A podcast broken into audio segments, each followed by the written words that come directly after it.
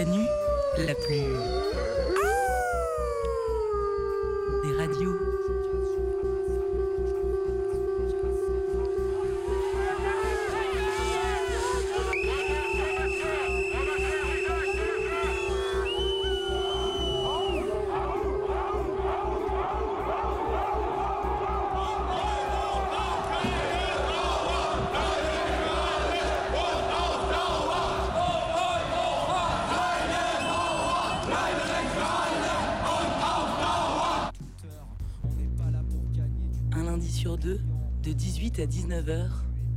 chant des meutes. En 10 ans, le volume des déchets nucléaires a été divisé par 3 et représente 1% de l'ensemble des déchets industriels toxiques. Aujourd'hui, l'électricité nucléaire assure notre avenir énergétique. EDF, nous vous devons plus, plus, plus, plus, plus, plus, plus, plus, plus, plus, plus. Mais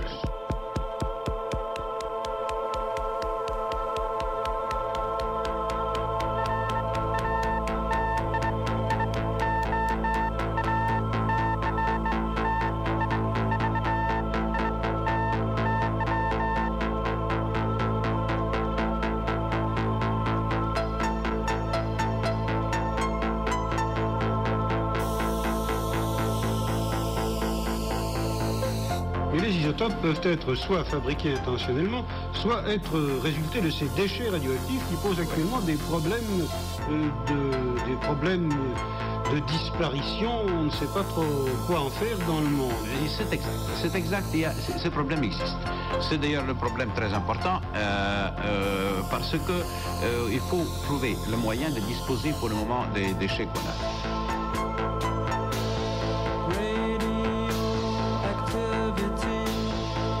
Ces déchets constituent la source essentielle de la radioactivité du combustible usé.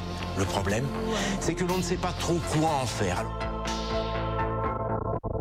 C'est hautement radioactif, hein. il ne faut surtout pas se promener à côté. De toute façon, normalement, on ne doit pas être à côté. Et cela, le reste pour des centaines de milliers d'années.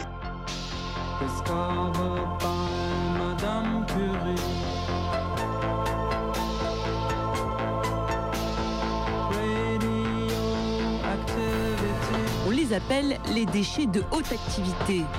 Ils sont issus du traitement des combustibles nucléaires utilisés dans nos centrales. Ce sont les déchets les plus radioactifs et les plus dangereux. La France en produit depuis plus de 65 ans. Pour le moment, ils sont entreposés sur leur site de production, mais la gestion de ces déchets vitrifiés à vie longue pose de sérieux problèmes. Le gouvernement cherche un nouveau site pour enfouir des déchets radioactifs. 3115 communes ont été contactées en juin dernier par l'ANDRA, l'Agence nationale pour la gestion euh, des déchets radioactifs. L'ANDRA a identifié les zones argileuses, stables, qui conviendraient. Et c'est dans l'est du pays, en Lorraine et en Champagne, que se trouvent les couches géologiques appropriées les plus vastes. À Bure, depuis 10 ans, existe un laboratoire souterrain de recherche sur la gestion euh, de ces déchets radioactifs. C'est donc dans le sous-sol argileux de Bure, commune située entre la Meuse et la Haute-Marne, que l'Andra étudie la faisabilité d'un projet d'enfouissement, le projet CIGEO, un réseau de galeries dimensionné pour accueillir tous les déchets des centrales nucléaires françaises. Un mort et un blessé grave dans un éboulement à Bure, dans la Meuse. Ça s'est passé sur le site du laboratoire souterrain destiné à l'enfouissement des déchets nucléaires.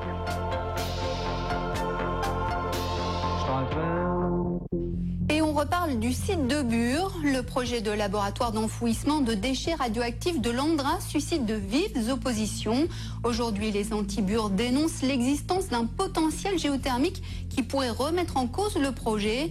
Pour eux, il est clair que l'Andra a manipulé les résultats de ses recherches en la matière. Ils lui demandent donc de s'expliquer.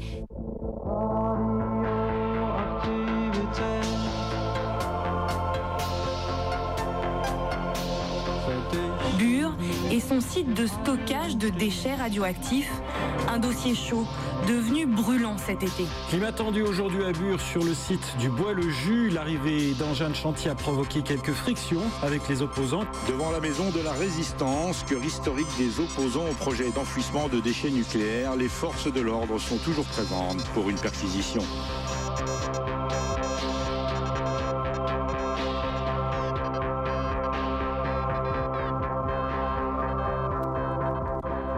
Tchernobyl n'aura pas suffi.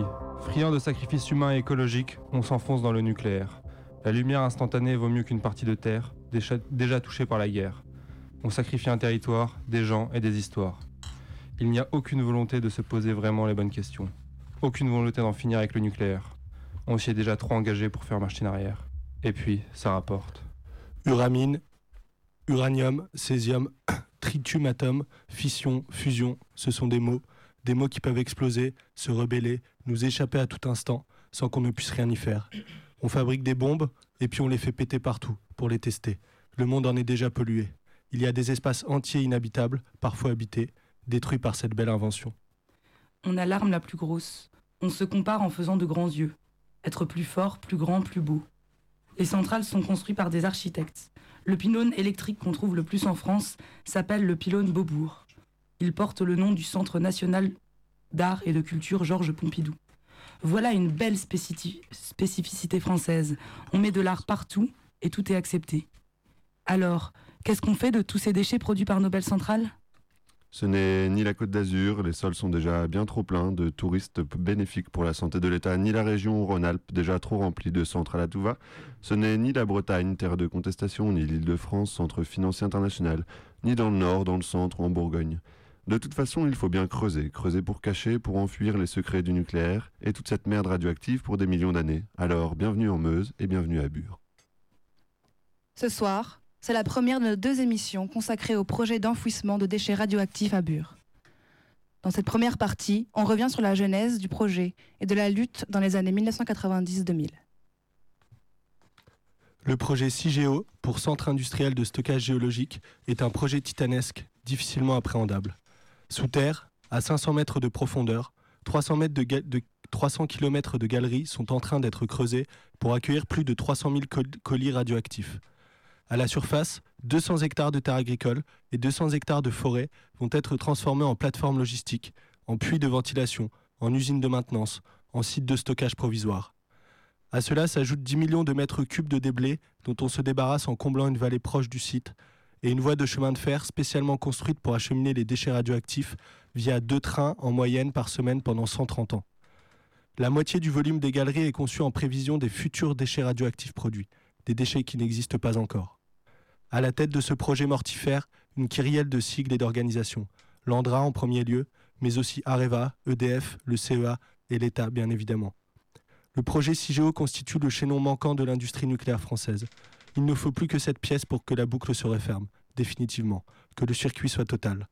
L'industrie nucléaire, ce n'est pas qu'une production d'énergétique qui recouvre plus de la moitié de la production énergétique française et qui permet au système économique, à la société de croissance de tourner à plein régime. C'est aussi l'exploitation de matières premières, l'uranium et de populations entières en Afrique de l'Ouest dans une logique coloniale. C'est aussi la guerre aux moyens d'armes nucléaires et de guerre de protection des sites d'extraction, l'opération militaire en Afrique subsaharienne. C'est enfin la toute-puissance de l'État qui développe par la force ses projets au mépris des populations.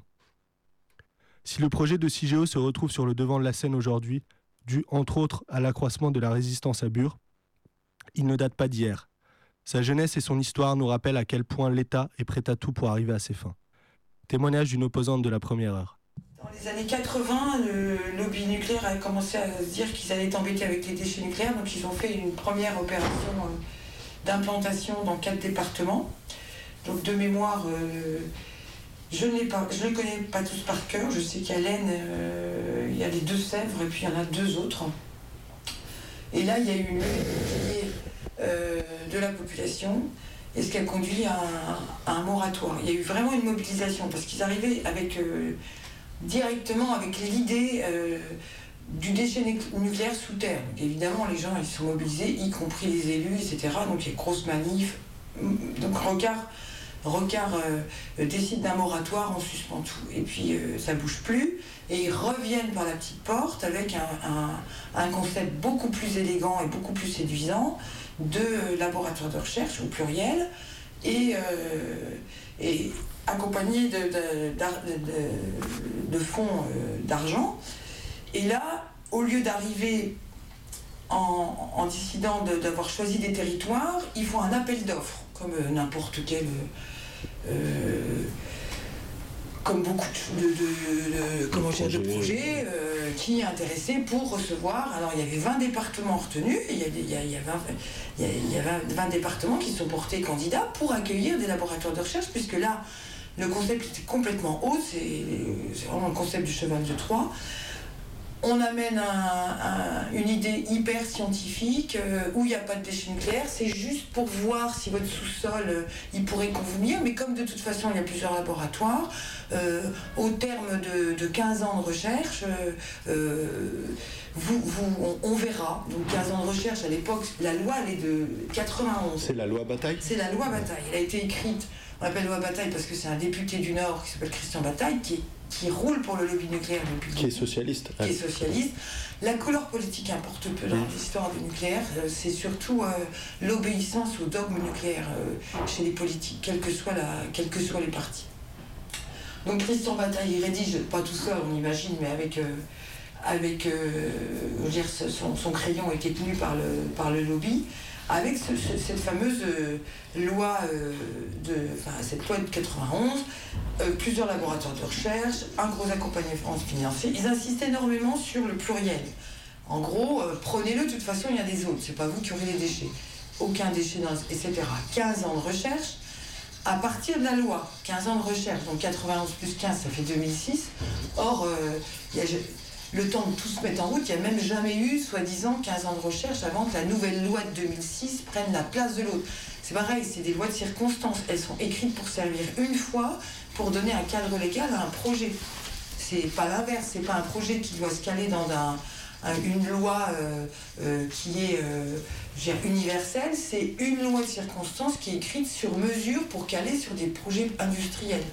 Et hop, une fois la 91 passée, la loi, on peut plus s'en référer pour porter plainte, par exemple. Elle est caduque, elle n'existe plus. Elle est remplacée par une autre, la loi de 2006. La loi de 2006, elle est écrite en fonction des événements qui sont passés avant. C'est-à-dire que eh ben, la loi de 91, elle prévoit plusieurs laboratoires de recherche, sauf qu'au bout du compte, il n'y en a plus qu'un qui est retenu. Il n'y a plus qu'un endroit qui est validé, c'est Bure, à cheval sur la Meuse-Haute-Marne, sachant que le- l'autre département, euh, c'est la Vienne, et là, il a été choisi pour euh, son sous-sol granit, et puis pour, pour montrer qu'il y avait des sous-sols euh, de différentes natures. Ici, c'est euh, l'argile, en gros. Et puis, euh, on appelle le calovo oxforien. Et puis, dans la Vienne, c'est le granit. Et puis, dans le Gard, c'est surtout parce que c'est le département le plus nucléarisé de France et ils pensent qu'ils n'auront pas du tout de résistance.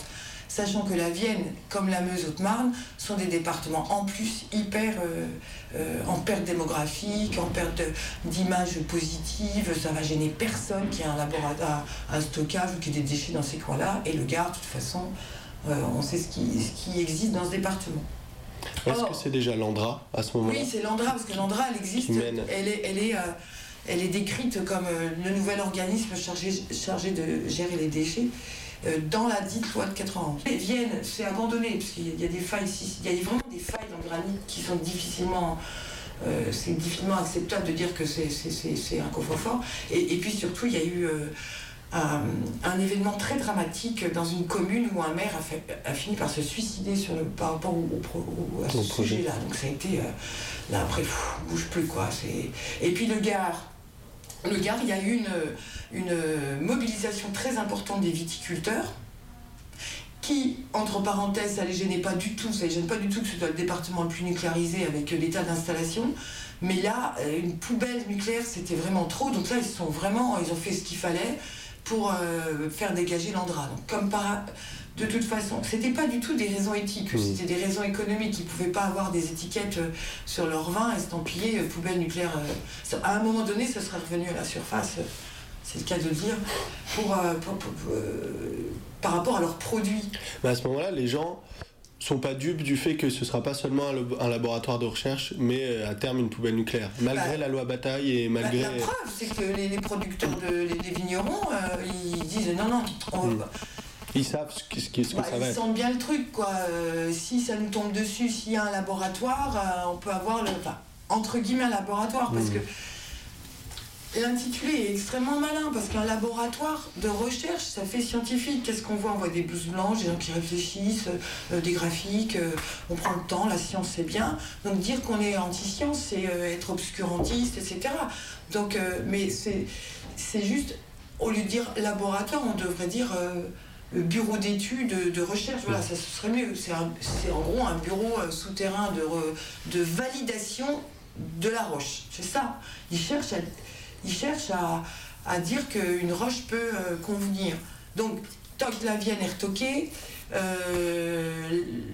pour des raisons plus politiques et, géologiques, mais surtout politiques, le Gard, à cause de, socio-économique, il reste en lice un, seul endroit, c'est euh, le site euh, de l'Est, qu'on appelle de l'Est. Et là, quand, quand Dominique Voynet arrive, au, arrive au poste de ministère de l'Environnement, on est en 97. Et là, on est super content parce qu'elle a, elle a, elle, a manifesté à nos côtés, elle a écrit, elle a, fait, des écrits dans le sens, les Verts ont fait des écrits dans ce sens-là, et elle en particulier, elle a été physiquement là. Hein à des manifs. Et puis non, non, moi j'exulte, hein. je me souviens, je suis dans ma voiture, je vais travailler, j'entends qu'elle est nommée, c'est, on, est, on est en juin 97. super, c'est ça va donner. Et puis on la rencontre quelques mois après, et là elle dit euh, Je ne dis pas que je ne signerai pas. On est au ministère de l'Environnement, elle est entourée de ses conseillers, nous on est tous là, représentants de sites, et anciens ou récents, et, là. Euh, je ne dis pas que je ne signerai pas quand on finit par l'interpeller sur le sujet. Et puis en, en août 99, au plein cœur de l'été, elle signe l'autorisation de construction euh, du laboratoire de recherche, avec mille guillemets. Hein. Mmh. Parce que nous, on, dénonce. En fait, il y a, une subtilité sémantique sur le mot recherche.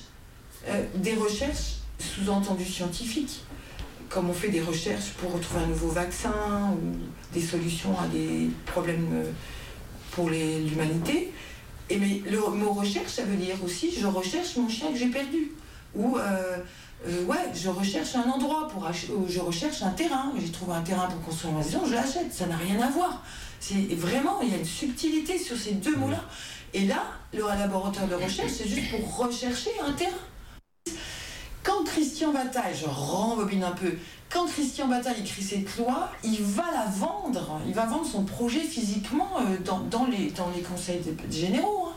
Il y va, et il vend le truc, il y a des réunions très discrètes, et il vend, il vend, le, il vend le machin. Et puis, euh, euh, et, je, raconte ça parce qu'en 91, 2000, quand on est en 1991, 2006, ça paraît une éternité lointaine la signature du, de, Bure, c'est 99, euh, premiers travaux euh, fin 2000-2001. Donc déjà, c'est plié. Il ne peut pas y avoir 15 ans de recherche, puisqu'en 2001, on peut commencer. Ils considèrent les... il y a même... Ils se tiennent même pas à ce qu'ils écrivent, quoi. Il y a même pas... Euh, on aurait dû repousser d'autant. Dire à partir du moment où on est en situation de faire, comme vous dites, soi-disant des recherches, bah, il faut que ce soit creusé, que ce soit installé, puis à partir de là, on va pouvoir. Donc, euh, ça aurait dû déjà être repoussé de. Mais non. Donc, en 2006, on se dit, oh bah, euh, la loi 91, elle, a pu effet. Elle a fini son travail de loi 91 de trouver des, un endroit. Hein. Donc, on va écrire la loi de 2006 en fonction de la situation actuelle. C'est-à-dire, il ne parle que d'un laboratoire. Et ça ne gêne personne. Et la loi de 2006, elle redonne un cadre légal à un projet industriel qui est déjà écrit il y a quand même des arguments techniques qui sont imparables, hein, qui ont été euh, euh, démontrés notamment par euh, Bertrand Thuillier, qu'il faut lire, parce que par rapport à, trois scientifiques, des géologues qui ont, dès le début du projet, écrit pour dénoncer le mensonge de la des propriétés de la roche, euh, notamment un monsieur qui est mort qui s'appelle André Moureau, qui a été à l'initiative de beaucoup de choses. Euh, et, Paul Huvelin, qui est décédé aussi, et maintenant il reste Antoine Godino, en tant que géologue, indépendant, qui a une parole indépendante. Et puis euh, Bertrand Tuilly, qui lui est au Marnay, qui s'est intéressé à l'affaire plus tardivement, lui, il s'est intéressé, il a lu tous les rapports, et il s'est intéressé à ce qui allait se passer immédiatement en début de stockage. Euh, au départ, l'endroit, dans la 91, c'est créer un endroit où euh, les radionucléides reviendront plus tardivement dans la biosphère. C'est ça le truc. Donc, euh, leur idée, c'est faire des coffres-forts et de mettre ça dans un coffre-fort géologique et tout ça va tenir assez longtemps jusqu'à ce que la radioactivité baisse. Sauf que les trois géologues indépendants, ils, ont prouvé euh, que c'était pas aussi idyllique que ça. À long terme, sur les qualités de la roche, etc. Et que, en fait, euh, un coffre-fort géologique, c'est juste une représentation de l'esprit. On veut faire croire aux gens qu'il y a une espèce d'endroit euh, inerte totalement pendant des milliers d'années, c'est-à-dire qu'il ne bouge pas, qu'il n'a aucune activité dynamique de mouvement.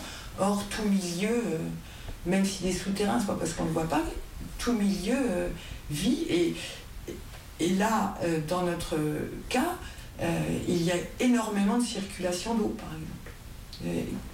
Donc c'est André Moreau a fait un gros travail de vulgarisation pour montrer que le sous-sol est vivant et qu'il y a une véritable activité, notamment de présence d'eau, qu'on ne peut pas nier. Et, Landra Landra, au départ, euh, les premières cartes dans l'enquête publique euh, en 97, c'est euh, ils ont déplacé l'eau et les failles. Et, ils ont déplacé une faille sur une carte géologique.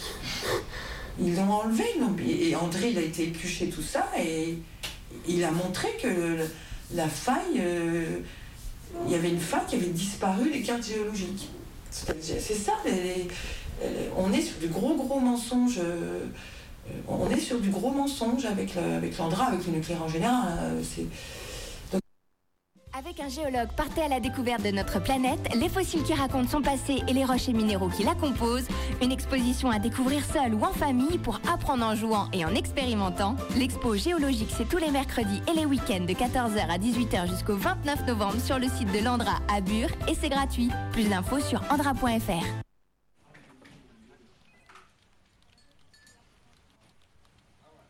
C'est fou ce non-sacrifice. À un moment donné, il faut se mouiller un peu.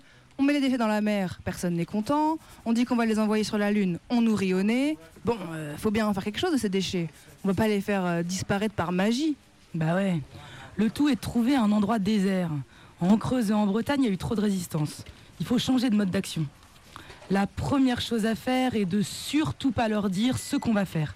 Tu vois, comme à la Hague. Je crois me rappeler qu'on avait dit qu'on faisait une usine d'électroménager, alors qu'en fait, c'était une usine nucléaire de traitement des déchets. Du coup, résistance zéro. Bah alors, euh, bah on n'a qu'à dire pareil. Mais non, faut la jouer finaux, les temps ont changé, les gens connaissent l'Andra. Les associations sont vigilantes. Il faut se rapprocher de la vérité, mais sans la nommer, sinon ça passera pas. On pourrait dire qu'on fait euh, un laboratoire, tu vois, un truc scientifique qui fait pas peur. Et euh, j'ai une idée, on pourrait faire un appel d'offres partout en France mais toujours dans des zones assez reculées et assez désertes pour pas se heurter à une possible résistance.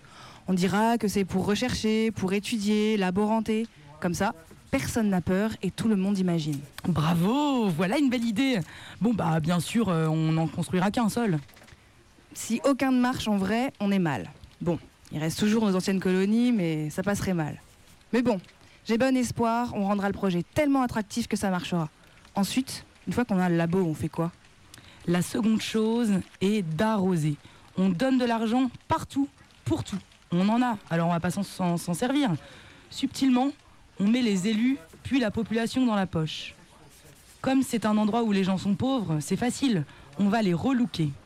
On pourrait aussi donner de l'argent aux artistes, à des festivals d'art de rue ou même à des compétitions sportives. Dans le genre, l'Andra dynamise votre région. Ça ferait une belle image. Ah ouais, j'imagine. Ferme les yeux, imagine bure, bucolique, des pavés partout, de nouveaux trottoirs, une salle des fêtes. On pourrait faire venir euh, les touristes, slogan, la Meuse, l'amour des autres. Ou alors, plus qu'une simple région, venez visiter la Meuse. On installerait un petit train qui irait jusqu'au laboratoire et qui ferait le tour, par exemple. On changeait les lampadaires. Oh, des lampadaires bleus et verts aux couleurs de l'Andra. Oh, ce serait incroyable. On pourrait même faire venir euh, du gaz de ville. Un village haute technologie avec la fibre, le top du top du top du top. On pourrait faire des cartes postales. Bon baiser de Bure. Ce serait une destination de vacances rêvée. Ça deviendrait le plus beau village de France et même d'Europe. Waouh, tu me donnes trop envie d'aller habiter là-bas. Les habitants de ce petit village ont sacrément de la chance. Et on pourrait même donner de l'argent directement à des particuliers qui le demandent. Vous avez un projet? L'Andra vous accompagne. Un commerçant qui veut refaire sa vitrine, par exemple. On se rapproche au maximum de la population pour l'endormir. Ah ouais, ouais, ça pourrait marcher. La troisième chose à faire est de prendre discrètement du terrain aux agriculteurs et aux communes, aux particuliers, mais tout ça de manière subtile et cachée. Par exemple, on se cache derrière la FNSEA, c'est les gens qui distribuent les terres aux agriculteurs, pour prendre tout ce dont on a besoin. Et pendant ce temps-là, on commence les travaux ou pas? Bien sûr, on commence les travaux discrètement. On n'a pas besoin de tout déclarer. Il y a une espèce de tolérance juridique quand on parle de nucléaire. Ensuite, et enfin seulement, une fois qu'il sera trop tard et qu'on aura tout, hop, on se dévoile et on creuse publiquement le trou du nucléaire français.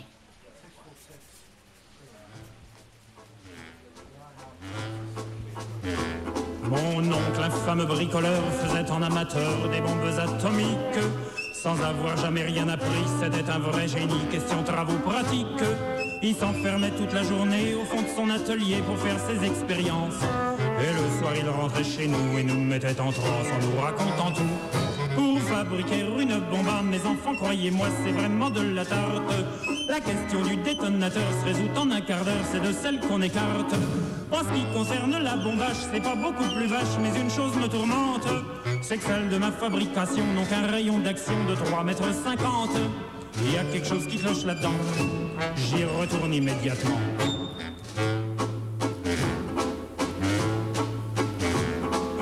A bossé pendant des jours, tâchant avec amour d'améliorer le modèle. Quand il déjeunait avec nous, il dévorait d'un coup sa soupe au vermicelle. On voyait à son air féroce qu'il tombait sur un os, mais on n'osait rien dire. Et puis un soir pendant le repas, la tonton qui soupire et qui s'écrit comme ça. À mesure que je deviens vieux, je m'en aperçois mieux, j'ai le cerveau qui flanche. Soyons sérieux, disons le mot, c'est même plus un cerveau, c'est comme de la sauce blanche. Voilà des mois et des années que j'essaye d'augmenter la portée de ma bombe. Et je ne me suis pas rendu compte que la seule chose qui compte, c'est l'endroit où ce qu'elle tombe. Il y a quelque chose qui cloche là-dedans. J'y retourne immédiatement. Sachant proche le résultat, tous les grands chefs d'État lui ont rendu visite. Il les reçut et s'excusa de ce que sa cagna était aussi petite. Mais sitôt qu'ils sont tous entrés, il les a enfermés en disant Soyez sages. Et quand la bombe a explosé, de tous ces personnages, il n'est plus rien resté. Quand on devant ce résultat ne se dégonfla pas et joua les andouilles.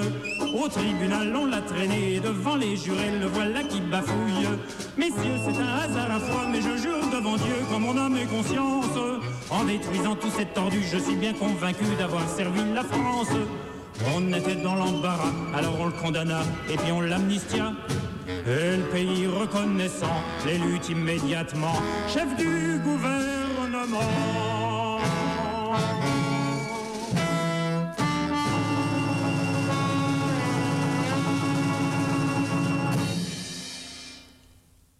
Quel est le point commun entre des travaux de voirie, la réfection d'une chapelle, l'aménagement d'un cimetière, un jardin de pivoine, de nouveaux hangars agricoles et un tournoi de badminton? Entre un festival du rire à Bar-le-Duc, une unité de soins pour malades d'Alzheimer et un mini-golf. Tout commence dans l'église de Serfontaine en Arnois, petit village situé à 6 km de Bure. Le soleil perle à travers les vitraux colorés. Les murs sont blancs immaculés. La rénovation de la fresque religieuse a été la première subvention accordée par le GIP tout un symbole. Dans une contrée traditionnellement catholique, où vêpres, messes et enterrements sont encore de, de forts moments de lien social, un ordre se greffe à un autre. En 1995, une enveloppe de 5 millions de francs fut attribuée à tous les départements ciblés. La vanne était ouverte, et ce n'était que le début.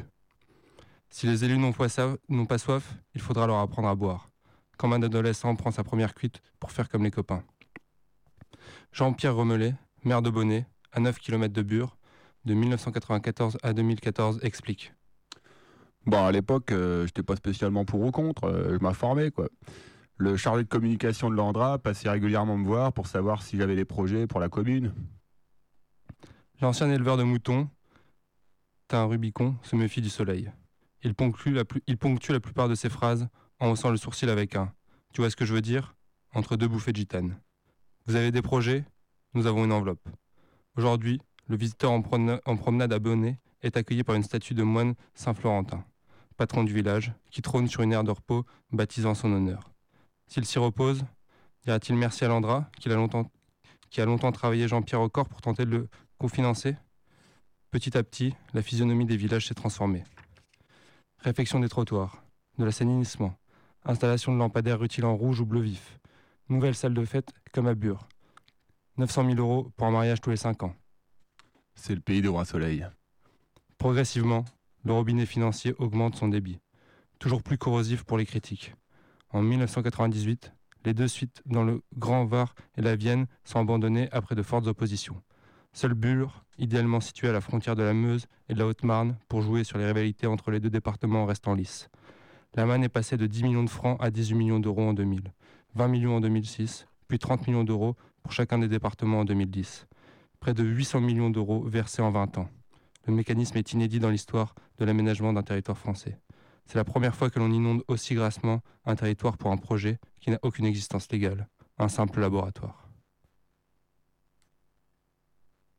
L'avancée du projet CIGEO, aussi inexorable paraît-elle, n'est pourtant pas un long fleuve tranquille. Et si aujourd'hui l'occupation du territoire permet le, ralentissement de certains travaux, voire leur arrêt total, la lutte, comme le projet, ne date pas d'hier. Elle se situe sur un temps long, dans un rapport de force qui, s'il s'intensifie parfois, se débloque globalement sur un rythme de basse intensité, où chaque geste est comme du sable dans les rouages. Ce qui s'est passé ici en termes de mobilisation dès le départ, c'est qu'on se disait, mais attendez, c'est pas possible. La Meuse, de toute façon, on a toujours oublié pour tout.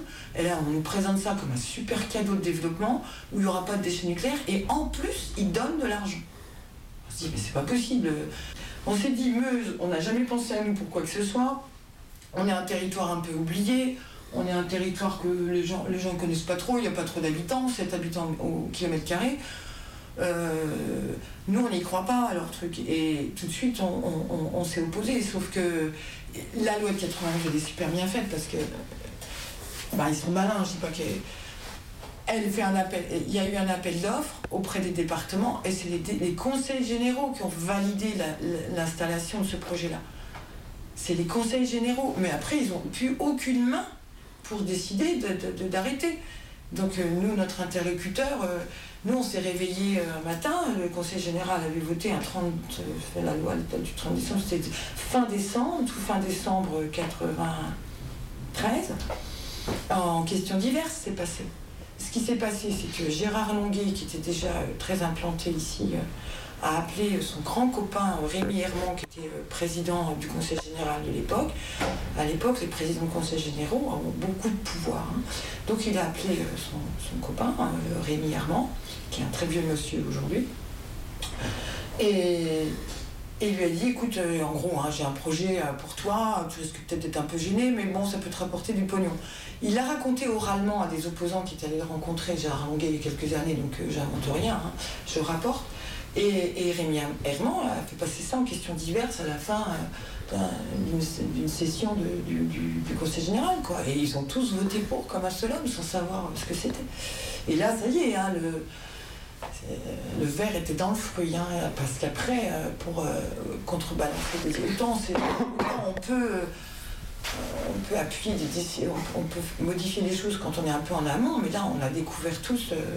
Et donc, les premiers collectifs se sont créés à ce moment-là, en janvier 1994, avec des grosses mobilisations diverses et variées, manifestations de rue, blocage de à la gare, la gare blocage de, la gare SNCF, pas par rapport aux déchets nucléaires. Hein. Vraiment, on était tombé sur un accord entre la SNCF et l'Andra. Donc quand on est, tombé là-dessus, on a envahi la gare de Bar-le-Duc et puis on a fait une occupation de la gare pendant tout un après-midi avec euh, plusieurs centaines de personnes. Occupation du Conseil général quand ils sont en séance, tapis humain, ils marchent dessus, ça dure des heures, euh, les gendarmes arrivent, il y a autant de gendarmes que de manifestants, enfin c'était quand même assez... Euh, c'était quand même assez chaud, quand même. Euh, euh, pétition, publication indépendante, construction d'arguments sur lesquels on, ne peut pas. on est inattaquable. La preuve, c'est que dans tout ce qu'on a fait depuis plus de 20 ans, Landra ne nous a jamais attaqué sur ce qu'on écrivait. Quoi. Jamais on a eu la moindre plainte. Bah, il y a eu des manifs, euh, super importantes à Verdun, euh, à Bar-le-Duc, euh, surtout à Verdun, Bar-le-Duc, et puis c'était émaillé tout le temps de présence, c'est-à-dire quand, quand Landra faisait par exemple ses, petites, expositions dans le secteur de, Bure, Montier, tout ça, on y allait en semaine, on débarquait à 150, on démontait les panneaux, les empêchait de tenir leurs trucs, on, on, on a ils avaient retenu le conseiller euh, général du coin, hein, M. Renard, qui est décédé cette année, je crois, ou l'année dernière, je ne sais plus. Euh, euh, il, était en réunion en public, on l'empêchait de sortir, ça durait des heures, on rentrait là de- en pleine nuit, enfin, toutes les semaines il y avait des trucs. C'était tout le temps, tout le temps, tout le temps. Il y avait des actions locales, des actions régionales, des actions nationales, des actions de courrier, d'interpellation, des actions de justice, des actions de terrain. Enfin, on n'arrêtait pas. euh, C'était un peu euh, toutes les façons d'agir. Et puis à partir du moment où il y a les premiers travaux, bah là on a fait une vraie présence euh, de, euh, de- de protestation, de blocage. Euh, Alors il y a eu une année, donc c'est juste après, juste après la signature de Voinet, donc c'est en 2000. Et en 2000, on, on fait une action en mars, juste un dimanche, là, un petit peu, un petit peu chaud, là, on fait cramer pas mal de choses. Et puis ensuite, pendant deux mois, on reste devant. On décide de, de faire connaître le sujet. Maintenant, pourquoi on fait ça? Parce que euh, au début de cette histoire-là, Bure, ça parle à personne. hein. Personne n'est au courant de ça. Donc nous, Y compris localement. y compris localement, c'est normal. Moi, je suis de Bar-le-Duc. Bar-le-Duc, Bure, c'est sur. euh, Bure, euh, l'installation actuelle, elle est à cheval sur deux départements, deux régions. Et moi, j'ai- j'avais- j'étais jamais allée à Bure de ma vie. Et déjà, il fallait qu'on connaître localement, et puis après nationalement. Donc, euh, euh, en 2000, on, s'installe pour deux mois avec euh, trois tentes, un tipi, euh, enfin vraiment, et puis pour donner de l'information et régulièrement euh, créer des, actions pour faire parler du sujet. Et ça se finit par une très très grosse manifestation. On entoure le labo, on, fait brûler un énorme nom en bois, c'était assez, euh, assez extraordinaire. Bien que paraissant comme une machine inarrêtable, l'histoire du projet d'enfouissement de déchets à Bure est constellée d'actes de résistance. Des pouvoirs publics, face à des pouvoirs publics pratiquement une désinformation féroce, des militants ont entrepris des campagnes de contre-information. De grandes manifestations sont organisées à Bure et dans les villes aux alentours. Un lieu militant est acheté à Bure, la maison de la résistance. Cette maison permet d'offrir un toit, une table, une douche et un lit aux militants désireux de travailler ensemble. C'est un lieu de vie, un outil pour les acteurs de la lutte, permettant d'accueillir toute personne ayant un projet antinucléaire. La présence d'un atelier, d'une grange et d'une salle multi-activités permet d'offrir un soutien logistique au projet des militants. D'autres personnes choisissent de s'attaquer directement au site de Bure, à l'industrie du nucléaire. Ainsi, dans la nuit du 27 au 28 juillet 2006, à Bure, une cinquantaine de militants qui participent à la préparation du festival Décibel contre la poubelle décident de faire une action devant les grilles de l'Andra incendie le portail du site et caillasse les flics et les vigiles. Lors de cette attaque, quatre personnes seront interpellées et condamnées. Un texte, publié après cette action par un groupe de militants, traduit cette volonté offensive. EDF et Areva ne sont pas invincibles et continuent de fonctionner uniquement parce que nous leur donnons nos revenus. Commençons par leur faire perdre de l'argent. Nous pouvons informer sur leurs pratiques. Nous pouvons facilement réduire notre consommation d'énergie nucléaire et trouver d'autres alternatives. Nous pouvons pratiquer la grève du zèle et l'autoréduction. Nous pouvons convaincre les travailleurs et les travailleuses du nucléaire d'agir différemment. Nous pouvons sabo- saboter leurs moyens de production, démoraliser leurs vigiles et leurs cadres, leurs chercheurs, démonter leurs stands promotionnels. Parallèlement, des actions de blocage de trains castors sont entreprises dans la région. Ces trains fantômes, puisque personne n'est censé connaître leur existence, traversent la France et l'Allemagne en transportant des déchets hautement radioactifs entre la Hague et Gorleben. Bure sera leur prochaine destination. Pour stopper les, pour stopper les trains nucléaires, les activistes s'enchaînent autour des rails et bloquent le passage du castor. Ces actions permettent de ralentir les trains, souvent pendant plusieurs heures. Elles ont lieu à la fois en France et en Allemagne. En novembre 2004, en Lorraine, un militant de 22 ans a été tué par un train. EDF, Areva et autres n'ont jamais reconnu leur responsabilité dans la mort de cet homme.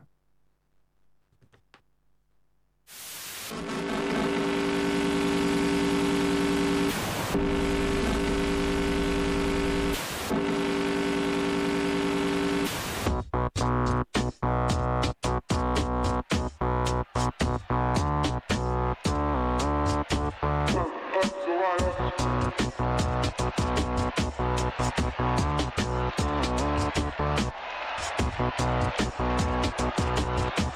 you.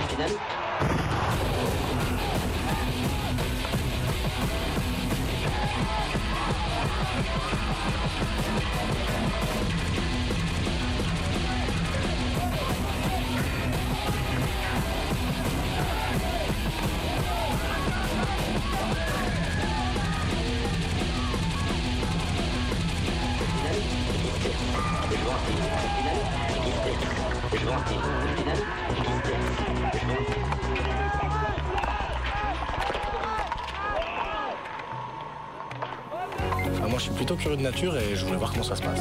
On entend tellement tout et n'importe quoi. Nous, on voulait se rendre compte par nous-mêmes. Vous aussi, vous voulez savoir comment sont gérés les déchets radioactifs? L'Andra vous ouvre ses portes et vous invite à découvrir ses installations. Les portes ouvertes de l'Andra, c'est dimanche 24 septembre de 10h à 18h dans les centres de l'Aube et de Meuse-Haute-Marne et c'est gratuit.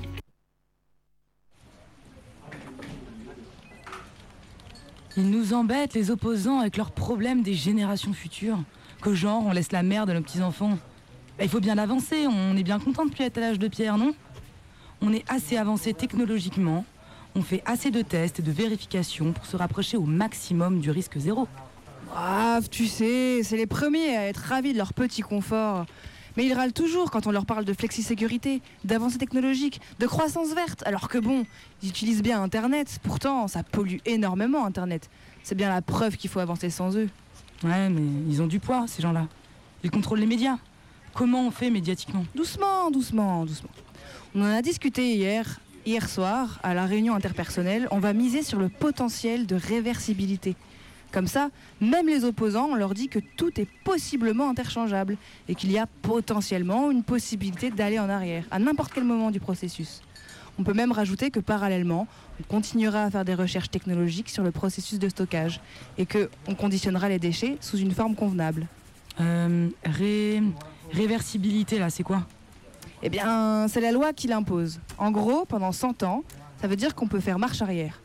Tant que le site n'est pas fermé hermétiquement, on peut récupérer les déchets à coût raisonnable. C'est le principe de récupérabilité. Ok, mais ça alors, ça suppose donc de faire passer le message aux générations futures qu'il y a des déchets radioactifs sous la Terre, qu'on puisse les récupérer ou non. Il y a déjà eu des idées? Beaucoup d'idées. Elles varient d'un pays ou d'une culture à l'autre. Par exemple, au Japon, ils veulent construire des temples. Les États-Unis, eux, ils ont eu l'idée de construire des sortes de stèles en marbre avec des visages gravés exprimant la douleur. Des scientifiques ont même eu l'idée de transformer génétiquement des chats pour qu'ils changent de couleur à l'approche des déchets radioactifs. C'est la solution radio-chat. En France, l'Andra organise par exemple des concours d'art avec pour thème art et mémoire. On n'a évidemment pas de solution, mais on cherche. Personne n'a de réponse sur les moyens d'y parvenir sur des durées aussi longues. Ouais, enfin, l'histoire du chat, euh, c'est un peu gros, non? Plus c'est gros, plus ça passe. Regarde, à un moment, on disait bien que le nucléaire était une, une énergie propre. Je te fais une belle affiche en verre, j'invente un logo type fleurs, nature, animaux sauvages et hop, c'est dans la poche. On dit bien qu'on recycle les déchets. Mais, euh, mais alors, comment on fait pour que les gens aient confiance?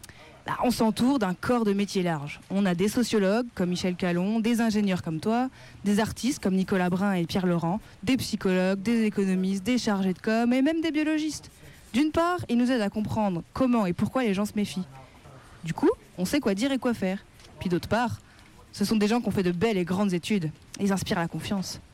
Mais comme dit Patrick Charton, responsable du développement durable à l'Andra, la confiance est un long chemin.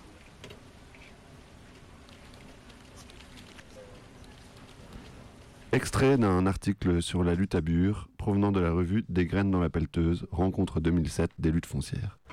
À partir de 2007, Londra, par l'intermédiaire de son homme à tout faire, Emmanuel Hans, commence à acquérir des terres en vue du projet, en les achetant directement, et par le biais de la SAFER, Société pour l'aménagement foncier et rural, organisme parapublic contrôlant localement l'achat de fonciers agricoles chargé du remembrement, composé d'élus locaux, de représentants syndicaux, principalement la FNSEA, de techniciens. Une réserve foncière de 3000 hectares a ainsi été créée, soit 5 à 6 fois plus que le besoin estimé du projet. L'Andra profite de la connaissance du terrain propre à la SAFER pour mettre la pression sur des agriculteurs en faillite ou acculés afin de leur racheter leurs terres. Les négociations foncières de l'Andra sont menées depuis les dernières années par un certain Emmanuel Hans, responsable des activités humaines et de la biodiversité de l'agence. Les propriétaires et agriculteurs ayant eu affaire à lui préfèrent le terme de harcèlement plutôt que de négociation à l'amiable. Appels téléphoniques et visites inlassables, menaces à peine voilées d'expropriation ou de contrôle sur les exploitations en cas de refus. Beaucoup parlent de Hans de manière non équivoque, avec un mélange de crainte et de haine. Vous le connaissez celui-là? C'est le bon Dieu sur terre. Il décide de tout ici. C'est pas des méthodes, c'est une honte. C'est la pire des choses que j'ai vues dans ma vie, etc., etc. Toutefois, l'endroit, veut apparaître comme arrangeante. Les agriculteurs sont démarchés individuellement et bien souvent des propositions alléchantes alliées à la menace des contrôles et de l'expropriation finissent par avoir raison des volontés de résistance. Certains, certaines d'entre eux se sont par exemple vus proposer des échanges avec les terres de qualité agronomique supérieure. Déplacement vers Bar-le-Duc, voire vers, de la Marne, voire vers la Marne. Pardon. D'autres encore ont bénéficié de surfaces de compensation plus grandes que celles rachetées. L'Andra rachète les terres en moyenne 1500 euros de plus par hectare que leur prix moyen en Meuse et 2600 euros de plus en Haute-Marne. Ces terres sont laissées à la disposition de leur ancien propriétaire pour un temps indéterminé, sous forme de baux précaires, jusqu'à ce que l'Andra en ait besoin.